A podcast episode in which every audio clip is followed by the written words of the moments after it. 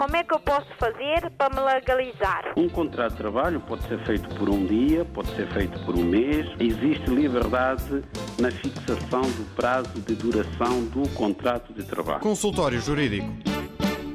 Ora, viva, muito boa tarde, sejam bem-vindos à edição desta semana do Consultório Jurídico. Para participar, como é hábito, é só inscreverem-se a partir de agora através dos números de telefone habituais 21 382 0022, 21 382 0023, ainda 21 382 0068 todos da rede de Lisboa. Quem está fora de Portugal deve ainda juntar o indicativo 00351. Há também o número de WhatsApp, que podem também usar para deixar mensagens escritas ou uh, orais. E o número também da rede de Lisboa é o 96 712 5572. 96 712-5572. Podem também enviar e-mails para o correio eh, de, eh, do consultório jurídico, é consultóriojurídico.rtp.pt, o correio eletrónico deste espaço, consultóriojurídico.rtp.pt e podem contar também a vossa história. São tudo maneiras de participarem nesta emissão que é semanal, com a presença em estúdio do jurista Adriano Malalana.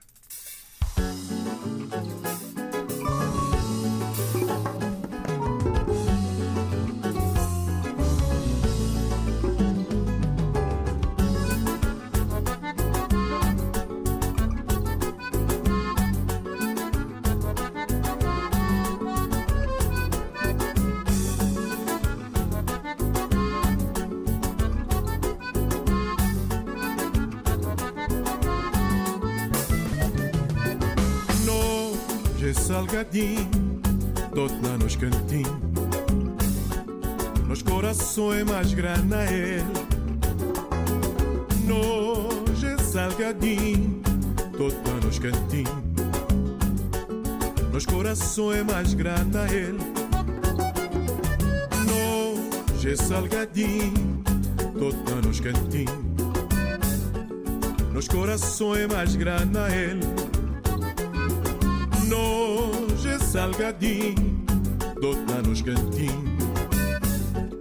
Nos corações mais grana ele. És poder que sentir nada de especial, seja ouvir falar dele.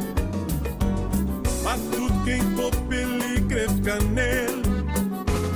Pique salgadinho, babotou chamela ele.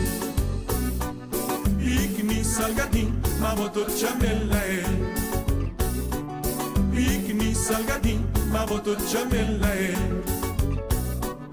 Pique salgadinho, babotou chamela ele. Desvidinha banal, botou já tudo que é de especial. Gente é bem para pior, gente é bem crió. Salgadinho. Gente é bem para pior, gente é bem crió. Salgadinho, Banal, botou já tudo que é de especial. Gente é bem para pior, gente é bem crió. Salgadinho, bonitinho, jeitozinho. Gente é bem para pior, gente é bem crió. Salgadinho, bonitinho, jeitozinho. Sal que tempero, que ele toque de um bom ser. Sal bom paladar, que ele pita nos papiar. Sal que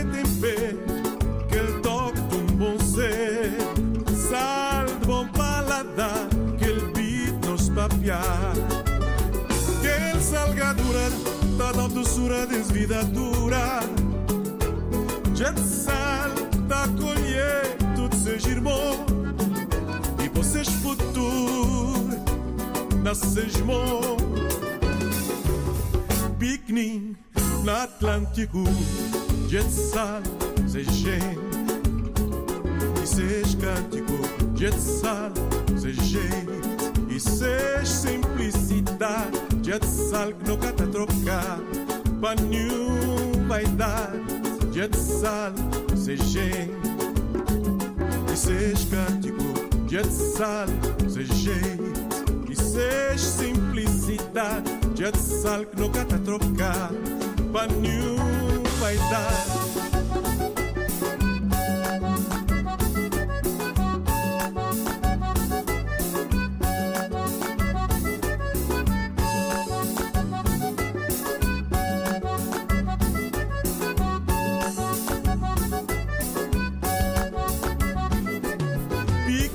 Salgadinho, mamoto chamela é. Pique salgadinho, mamoto chamela é. Pique salgadinho, mamoto chamela é. Pique salgadinho, mamoto chamela é. Pique salgadinho, mamoto chamela é. Vem da Ilha do Sal, exatamente, em Cabo Verde, voz de Miri Lobo na abertura da edição desta semana do Consultório Jurídico. Vamos ao tema da semana. Hoje tratamos da questão dos alimentos a filhos menores. Falamos, no caso, em conjugação com normas que regulam o Fundo de Garantia dos Alimentos Devidos a Menores. Boa tarde, doutor. Boa tarde, Nuno. Boa tarde, ouvintes. De facto, o tema do consultório jurídico de hoje é o dever da prestação de alimentos a filhos maiores por parte da pessoa que tenha que os prestar. Ora bem, temos em Portugal, e acho que é do conhecimento da maior parte dos nossos ouvintes, uma lei que determina que o filho menor que esteja à guarda apenas de um dos progenitores tem o direito a uma pensão de alimentos da responsabilidade do outro progenitor que não tem a guarda do menor. Ora bem, essa lei existe, é de conhecimento de muitas pessoas em Portugal, mas como a maior parte das leis não opera automaticamente.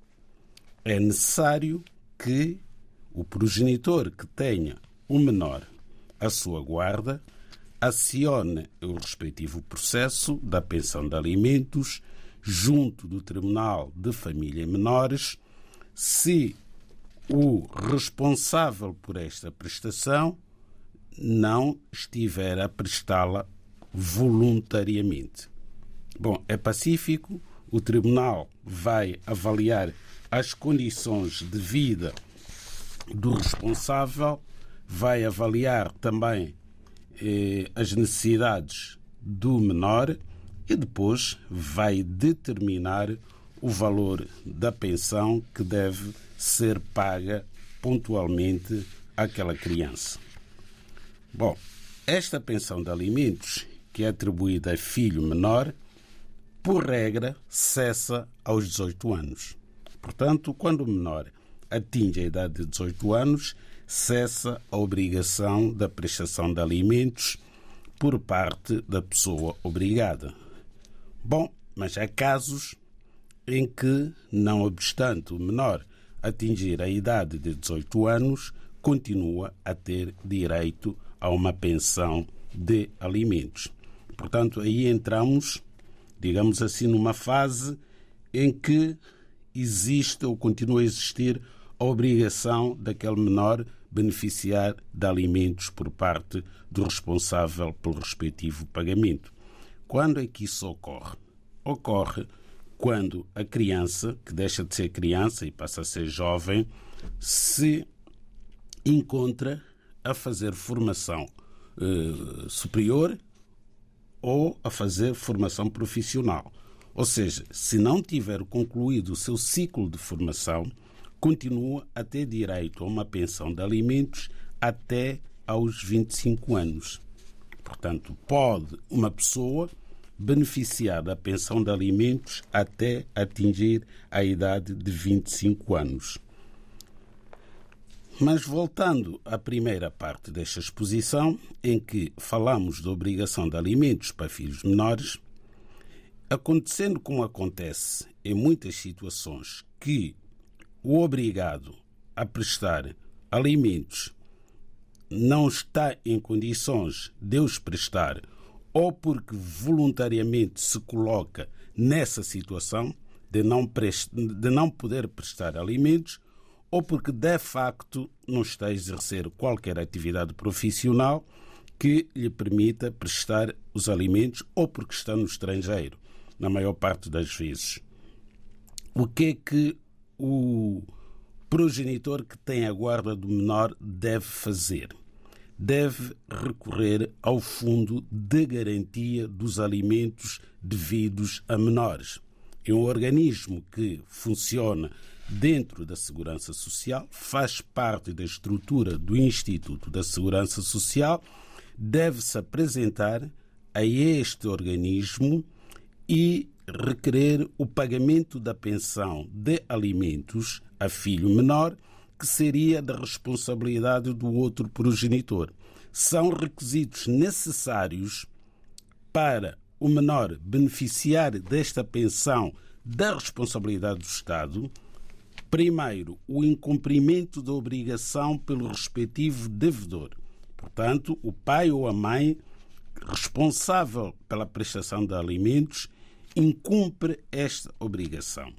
Seguindo, o segundo requisito, a pessoa judicialmente obrigada a prestar alimentos não satisfizer as quantias em dívida. Portanto, há dívidas por pagar, há prestações por cumprir, então é um requisito que a Segurança Social vai exigir.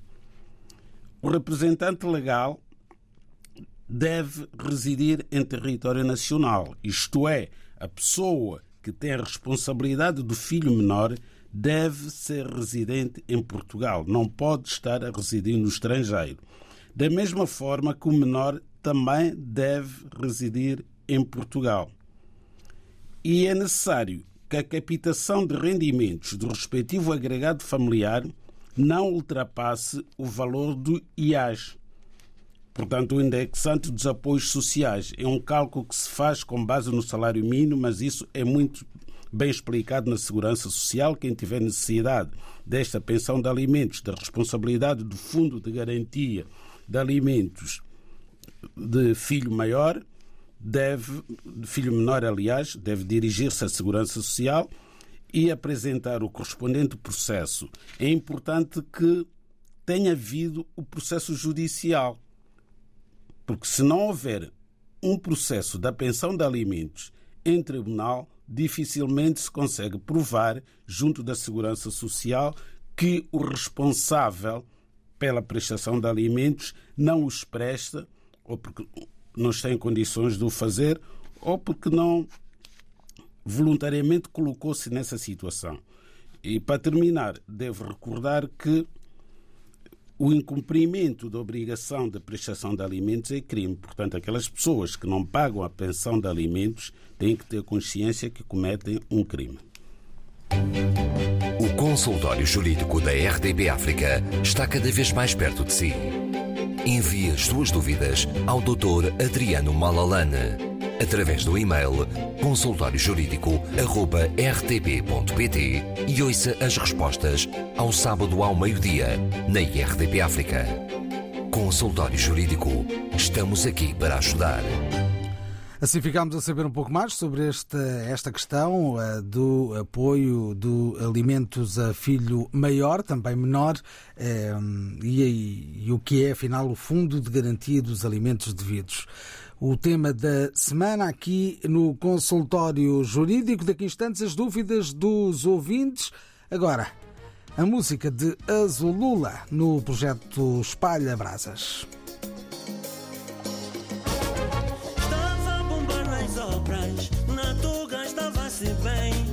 Me disseram em Angola, já está bom, podes voltar.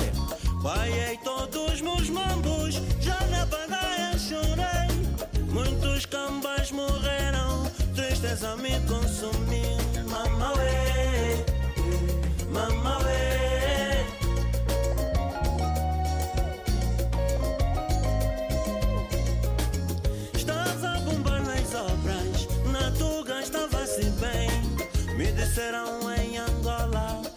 Já está bom, podes voltar.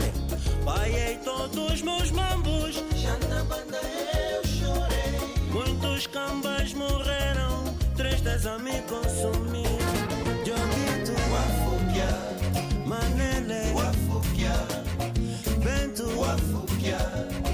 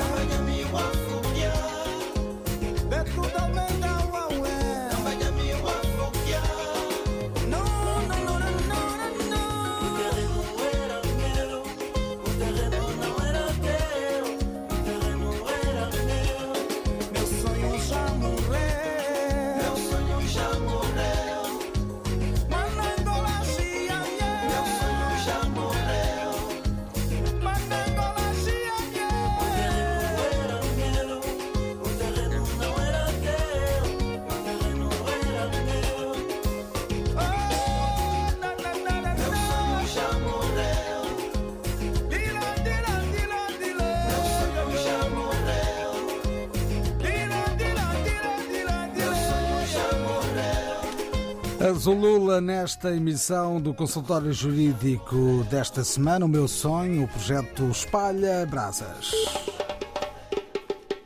Como é que eu posso fazer para me legalizar? Um contrato de trabalho pode ser feito por um dia, pode ser feito por um mês. Existe liberdade na fixação do prazo de duração do contrato de trabalho. Consultório Jurídico.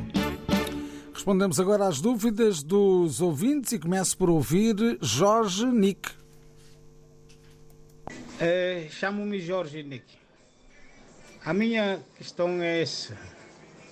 Eu tenho dois dos meus filhos que estão em Guiné que pretendo eh, fazer reagrupamento familiar para trazer aqui em Portugal. São menores de idade. Agora, já tentei fazer a marcação junto do CEF. Disseram-me que não há marcação. Mas pretendo que isso seja pelo menos no mês de setembro. Disseram-me até ontem, liguei para o CEF, disseram que não tem marcação para tal efeito. De modo que queria saber o que é que posso fazer para lhes trazer sem passar pelo CEF. Se posso fazer todas as documentações sem ir ao balcão do CEF, se é possível, é isso a minha dúvida. Se posso fazer os documentos, tratar dos documentos dos meninos, enviar para a Guiné, sem passar pelo balcão da CEF. É isso que quero saber. Porque perguntei se posso fazer isso por online, disseram não, tem que ser no balcão. Agora, estou um pouco duvidoso nesse sentido. Era isso, obrigado. Esta dúvida deixada numa mensagem de WhatsApp, uma mensagem oral, como se pode perceber, na rede social WhatsApp. Eh, doutor, que resposta podemos dar a este nosso ouvinte? Bom, infelizmente a resposta vai ser negativa. A questão que o Sr. Jorge Neck coloca é bastante pertinente. Trata-se do exercício de um direito que está previsto na Lei de Estrangeiros, o direito ao reagrupamento familiar. E a lei é muito clara ao dizer que o estrangeiro que se encontra a residir em Portugal e tenha filhos menores no país de origem pode trazê-los ao abrigo do regime de reagrupamento familiar. Ora bem, este direito, para ser exercido pela pessoa com o direito de trazer os seus familiares para Portugal, passa necessariamente pelo CEF. É obrigatório o estrangeiro residente em Portugal, legalmente, apresentar junto do CEF o seu pedido de reagrupamento familiar, que é apresentado com os documentos próprios do cidadão estrangeiro, bem como os documentos dos familiares que estão no estrangeiro para provar a existência da ligação familiar e as idades dos beneficiários desse direito. Ora, os filhos têm que ser filhos menores. Então, vem a certidão de nascimento e cópia do passaporte dos filhos que pretendem vir para Portugal para passarem a viver com os pais. Ora, estando o Serviço de Estrangeiros e Fronteiras eh, fechado para agendamento deste tipo de processo, o que significa? Isto significa que as pessoas ficam altamente prejudicadas. Há pais e mães que têm os seus filhos no estrangeiro e que vão completar 18 anos, entretanto, durante este período em que o CEF não faz agendamento para este efeito. Quid juris? Alguém tem que responder por isso. Se estamos de facto num Estado de direito democrático, as pessoas não podem ser prejudicadas pelo facto do CEF ter encerrado as suas fronteiras. Se as pessoas forem ao Consulado de Portugal em Bissau com os documentos em ordem, pedir visto para as crianças deslocarem-se para Portugal, para passarem a viver em Portugal, o consulado também não concede visto sem aprovação prévia pelo CEF do direito de reagrupamento familiar. Então o governo aqui deveria fazer uma interrupção do prazo, ou seja, os menores que entretanto atingirem a idade de 18 anos, que é a idade limite, e que não possam vir, e não podem, porque ainda não foi aprovado o pedido de reagrupamento familiar apresentado pelos pais, deviam poder apresentar o pedido quando o CEF reabrir durante um período de tempo razoável. Ou seja, era haver uma pequena alteração à lei e estender, digamos assim, o limite de idade para as crianças beneficiarem do reagrupamento familiar, eventualmente para 19 ou 20 anos, porque estão a ser prejudicados, como acabamos de ver, pessoas que não têm culpa do CEF estar encerrado para este efeito, que é também uma situação que não se compreende. Um serviço público não pode pura e simplesmente encerrar e deixar os utentes ao Deus dará.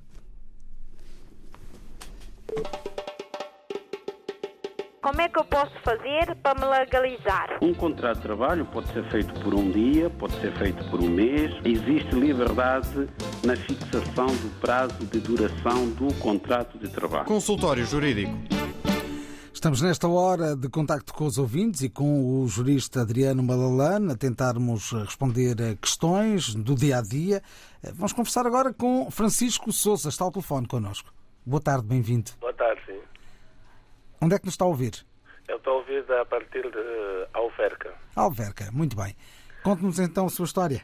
Bem, primeiro, eu estou a ligar para agradecer que no ano de 2009 eu liguei para este programa. 2019 liguei para o programa e pelas instruções passadas, felizmente consegui fazer uh, o que era o agendamento e tenho a família já legalizada em Portugal.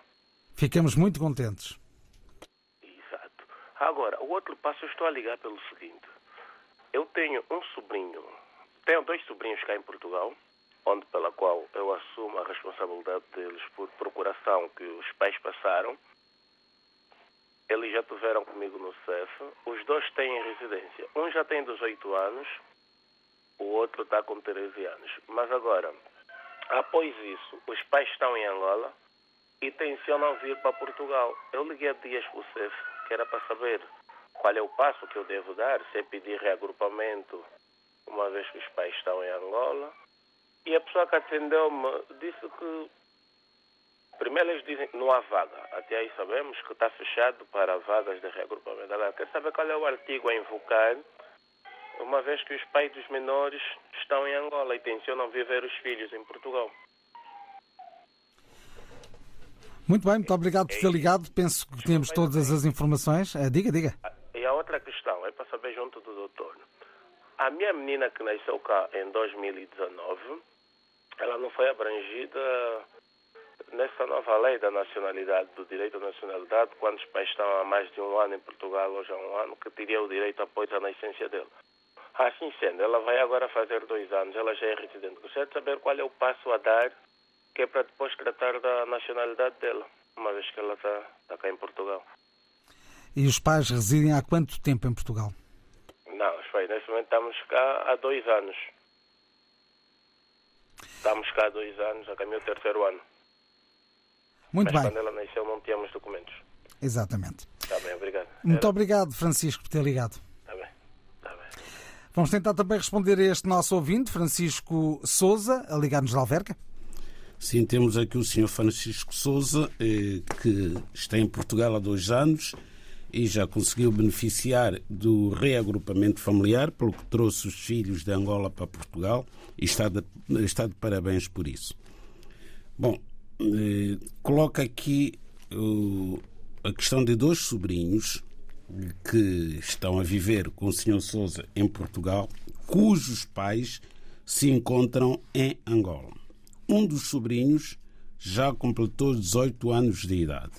O outro tem apenas 13 anos e diz que tem uma procuração dos pais, portanto, para eh, reger a vida eh, dos sobrinhos. Bom, esta questão da procuração que os pais passam aos familiares para tomar em conta dos filhos em Portugal, já tivemos oportunidade de explicar aqui no programa que não é legal. As crianças são pessoas, são seres humanos com dignidade como pessoas.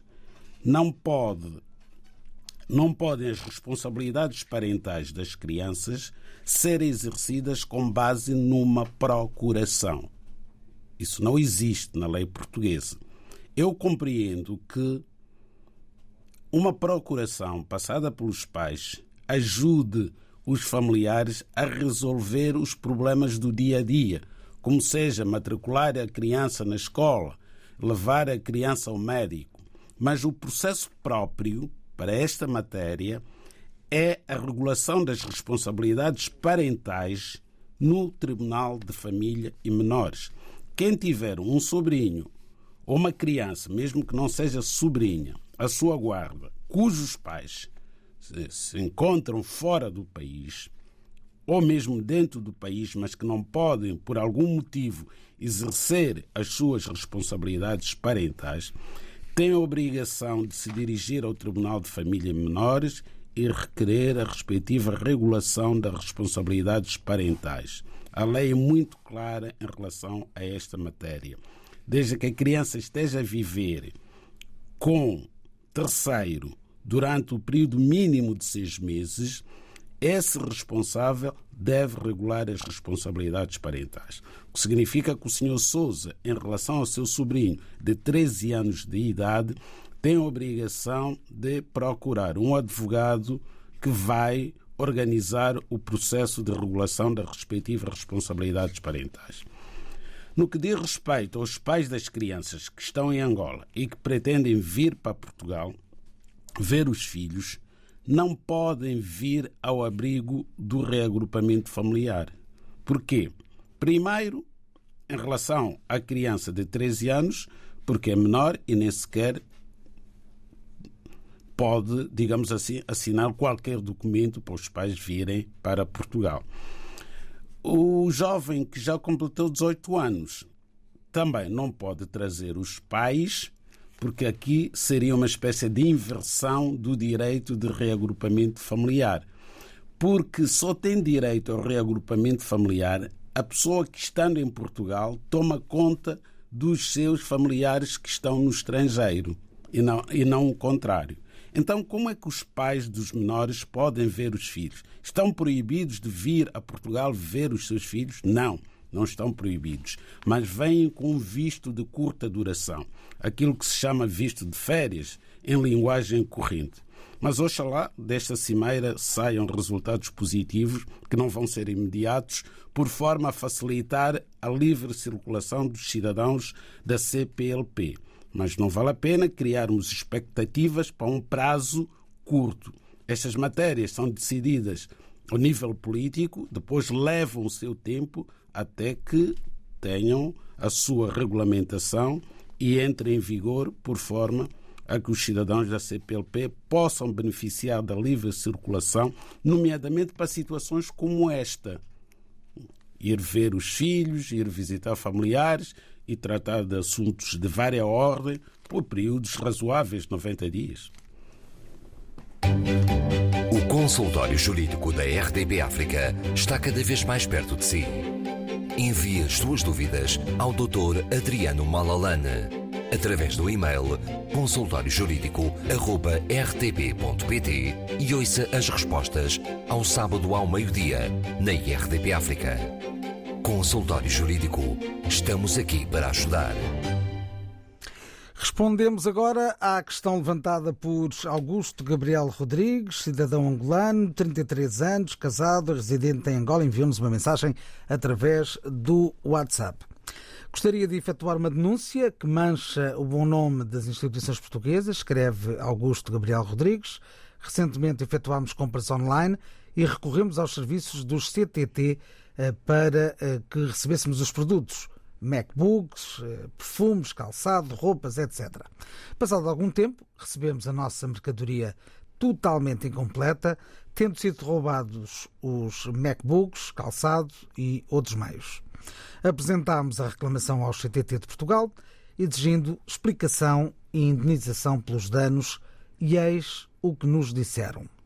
Como não declararam o custo de cada produto, em caso de perda de mercadoria, em envios para o exterior de Portugal, deverão receber uma indenização apenas de 177 euros pelos danos avaliados em mais de 2 mil euros, o que consideramos um insulto e um autêntico roubo.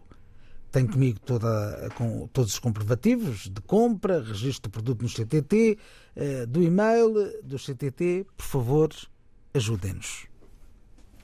Doutor, que lhe parece esta história? Acontece muito boa gente, não é? Acontece, mas acho que o nosso ouvinte Rodrigues não é residente em Angola. E se excedeu um bocado na forma como qualificou este, este processo.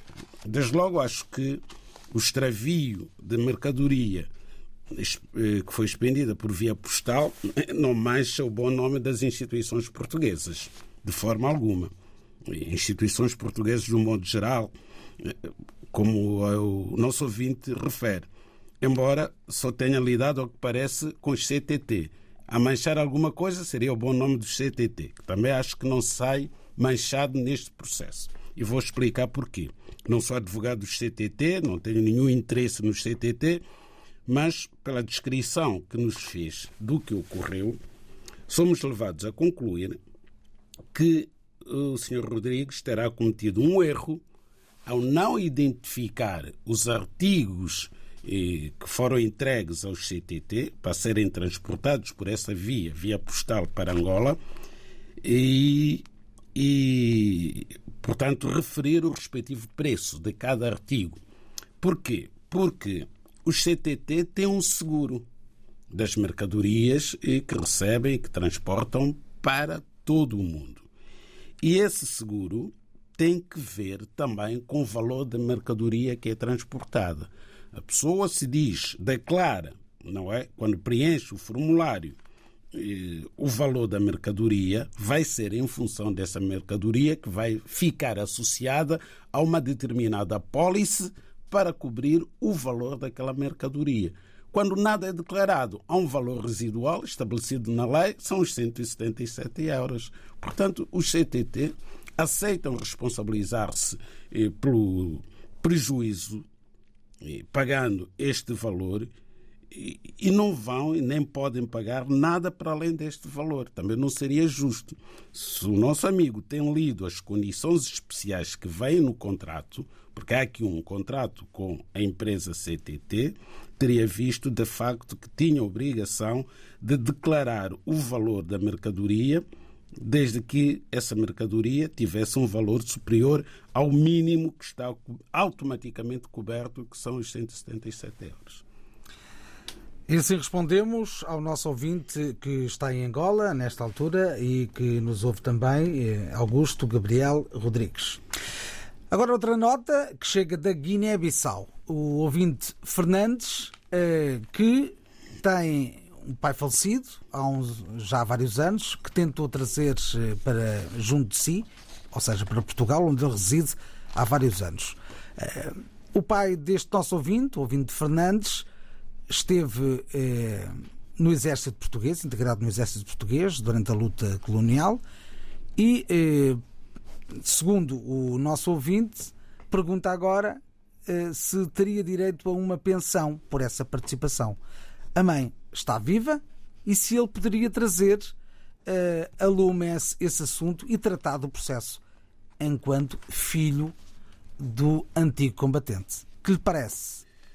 Bom, hoje parece-me que estamos a dar muitas respostas negativas, mas são as situações que nos colocam, que nos obrigam a falar com verdade e com base na lei. Não podemos dar outro tipo de resposta, senão que o ouvinte Fernandes não tem direito a qualquer pensão pelo facto do seu pai ter pertencido às Forças Armadas Portuguesas. É verdade que foram milhares e milhares de cidadãos que cumpriram serviço militar durante o período colonial nas Forças Armadas Portuguesas, da Guiné, da Angola, de Moçambique até de Cabo Verde. E também de São Tomé e Príncipe. Eram recrutados, embora a guerra só tenha tido três frentes, mas iam cumprir noutros três países que estavam em guerra. E no cumprimento do cumprimento do serviço militar não resulta nenhum direito para o cidadão português que fez o serviço militar.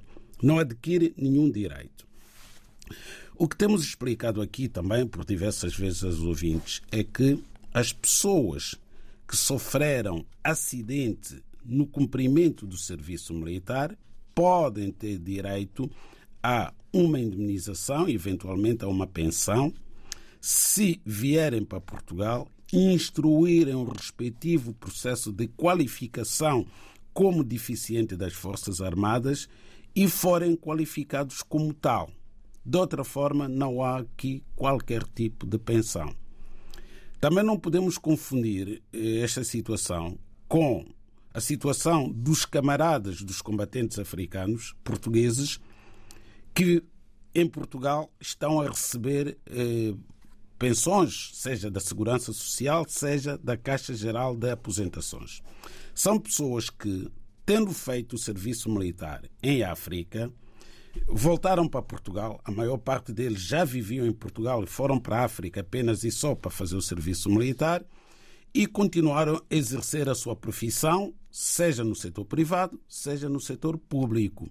Então, essas pessoas recebem uma pensão porque atingiram a idade da reforma, não porque fizeram serviço militar em África.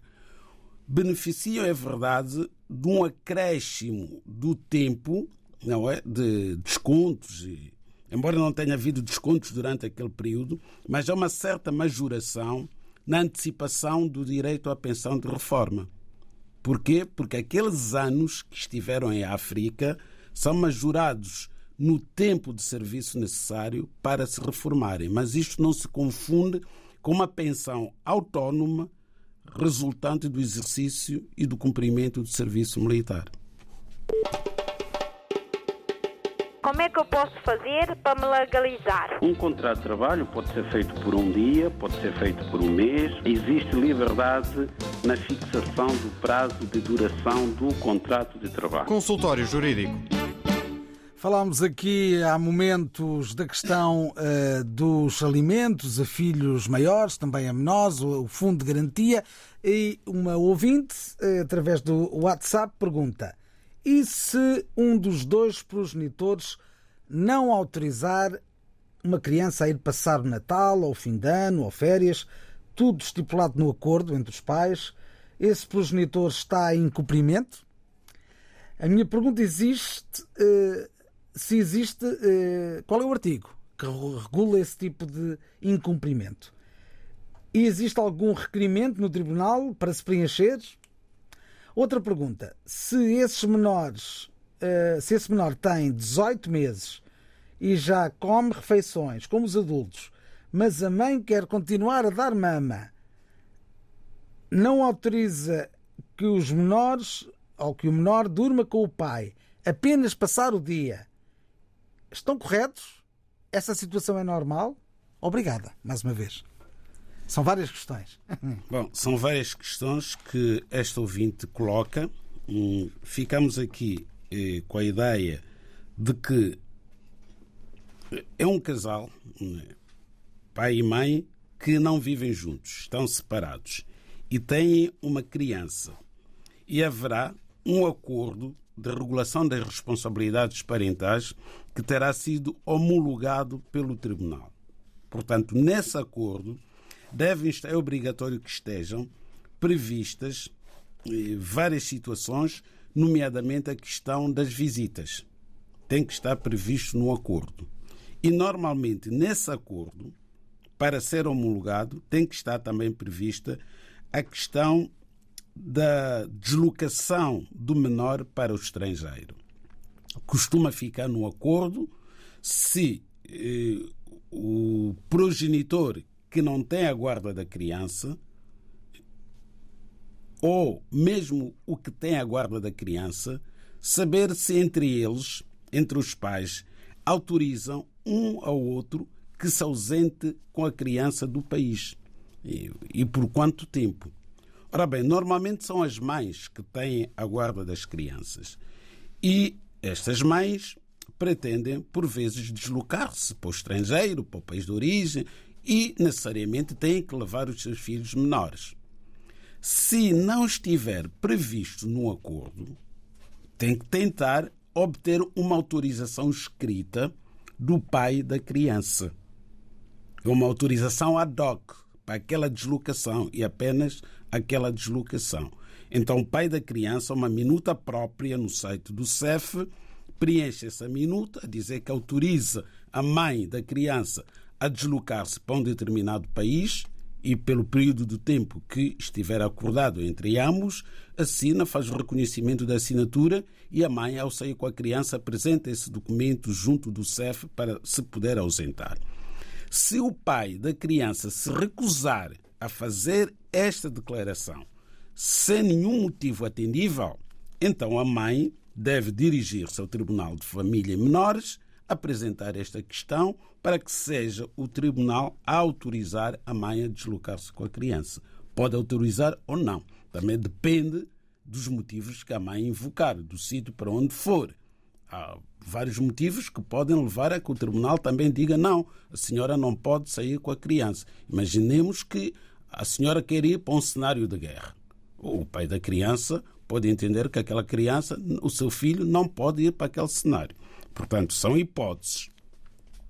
No que diz respeito ao dia a dia da vida da criança, como saber se vai tomar leite, que tipo de leite é que vai beber, se é integral, se não é, eh, se, enfim, eh, a que horas é que a criança se vai levantar, a que horas é que a criança vai deitar, eu acho que isso não, não cabe nos acordos. A lei não vai até esse pormenor. A lei também conta com o bom senso das pessoas e com a razoabilidade na forma como as pessoas gerem o seu dia a dia. Na pior das hipóteses, há sempre o Tribunal de Família.